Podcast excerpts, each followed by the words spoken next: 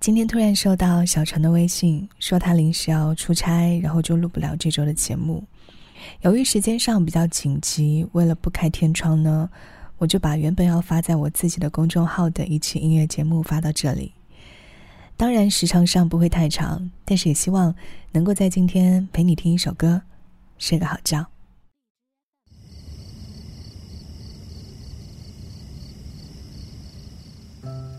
新买的白玫瑰开得正好，原本关合的花心初步打开，花瓣边缘卷曲，还没有掉落，和旁边的红玫瑰比起来，真的是大了两个个头。喜欢买花，倒不是因为我对花有多么研究，我多么喜欢花，而是喜欢拥有花，好像这样能够给自己和别人一点热爱生活的证据。你看。我每周都会买花，哎，花是什么其实不重要，重要的是我买了花。有很多这样的时候，本身对这个东西不存在什么喜欢不喜欢，但却一定要立刻的拥有它。像歌德的诗歌《野玫瑰》里面的小男孩，他看见了一朵漂亮的玫瑰，就要去采下它，哪怕玫瑰十分的不愿意，男孩也满心要得到。有时候我们是这个小男孩，有时候，我们又是那朵野玫瑰。歌德的这首《野玫瑰》被十八岁的舒伯特谱上了曲，成为了一首全球著名的歌曲《野玫瑰》。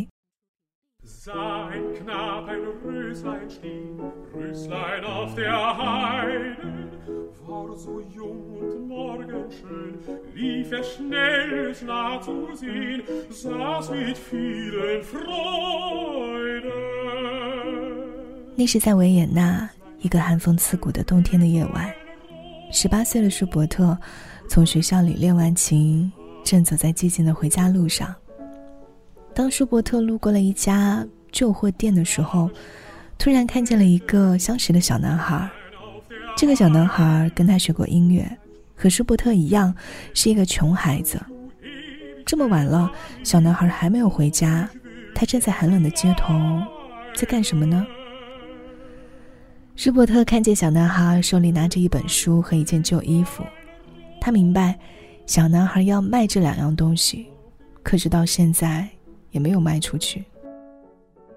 他望着这个小男孩，心里充满了同情和怜悯。于是将自己的衣兜掏了个遍，把所有的钱都掏了出来。可惜，其实也没有太多钱。他自己的生活已经非常的清寒了，他的曲子卖不了几个钱，甚至有的时候连买纸的钱都没有。他不止一次的说：“如果有钱买纸，我就可以天天作曲了。”舒伯特无可奈何的摇摇头，把自己的钱给了小男孩，对孩子说。那本书卖给老师吧。孩子看了看手中的钱，又看看舒伯特。男孩知道，那本书其实值不了那么多钱。舒伯特安慰孩子说：“快点回家吧。”舒伯特望着孩子的身影消失在小街的深处，他也要回家了。一边走，一边随手翻看那本旧书。突然，他被书中的一首诗吸引住了。诗里写：男孩看见一朵玫瑰，荒野的小玫瑰，那样娇嫩可爱而鲜艳，急急忙忙走向前，看得非常欢喜。玫瑰，玫瑰，红玫瑰，荒野的小玫瑰。男孩说：“我要来采你，荒野的小玫瑰。”玫瑰说：“我要刺你，让你永远不会忘记，我不愿被你采摘。”玫瑰，玫瑰，红玫瑰，荒野的小玫瑰。野蛮男孩去采它，荒野的小玫瑰，玫瑰去刺男孩，他突然含悲忍泪，还是遭到采摘。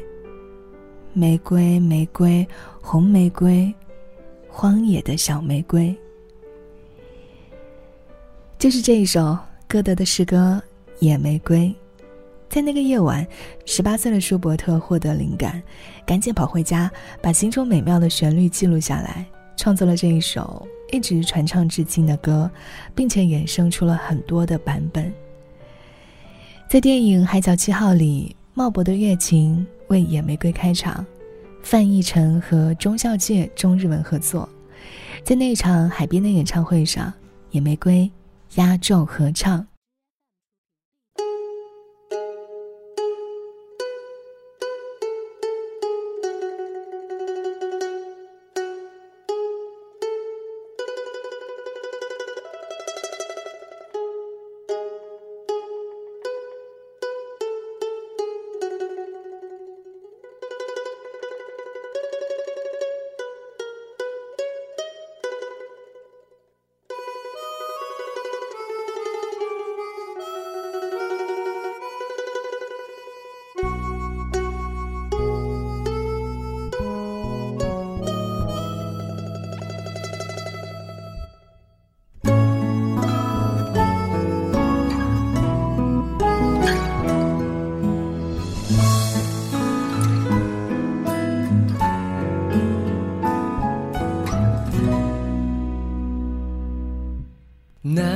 还看见野玫瑰荒地上的玫瑰今早盛开争先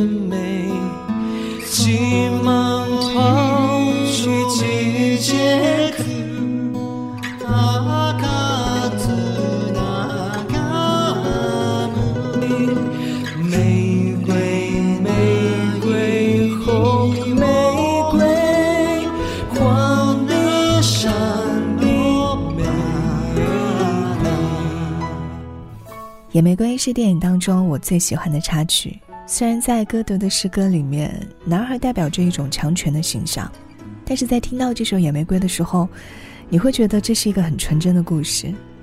男孩也不过是一个好奇单纯的小孩，他对一切都感到很新鲜。但是《野玫瑰》呢，是一个寂寞又自由，受到很多的风吹雨打，全身长满了尖锐的刺。野玫瑰也不知道为什么。本来应该是娇艳温柔的自己，在一段关系的最后，都会变成控制狂。男孩看见野玫瑰，荒野上的野玫瑰，清早盛开真鲜美，急忙跑去近前看，越看越觉得欢喜。玫瑰，玫瑰，红玫瑰，荒野上的玫瑰。如果你看到野玫瑰，请不要先急着摘下。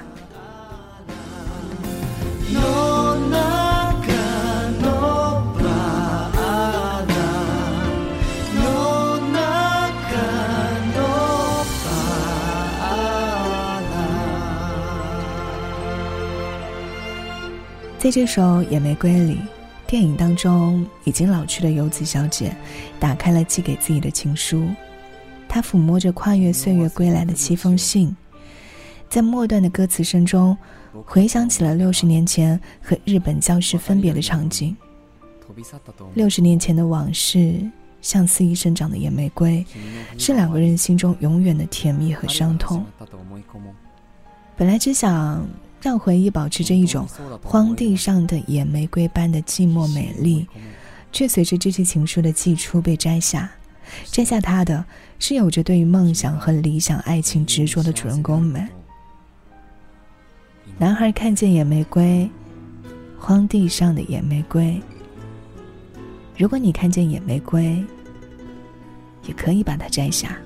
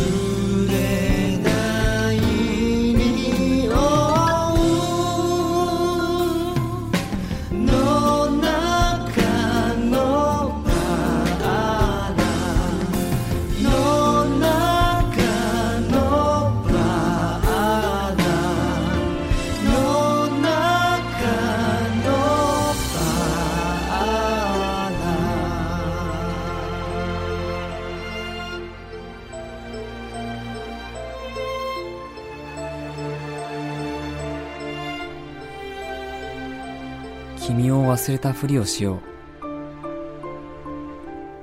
僕たちの思い出が渡り鳥のように飛び去ったと思い込もう。君の冬が終わり春が始まったと思い込もう。本当にそうだと思えるまで必死に思い込もう。そして君が永遠に幸せであることを祈っています。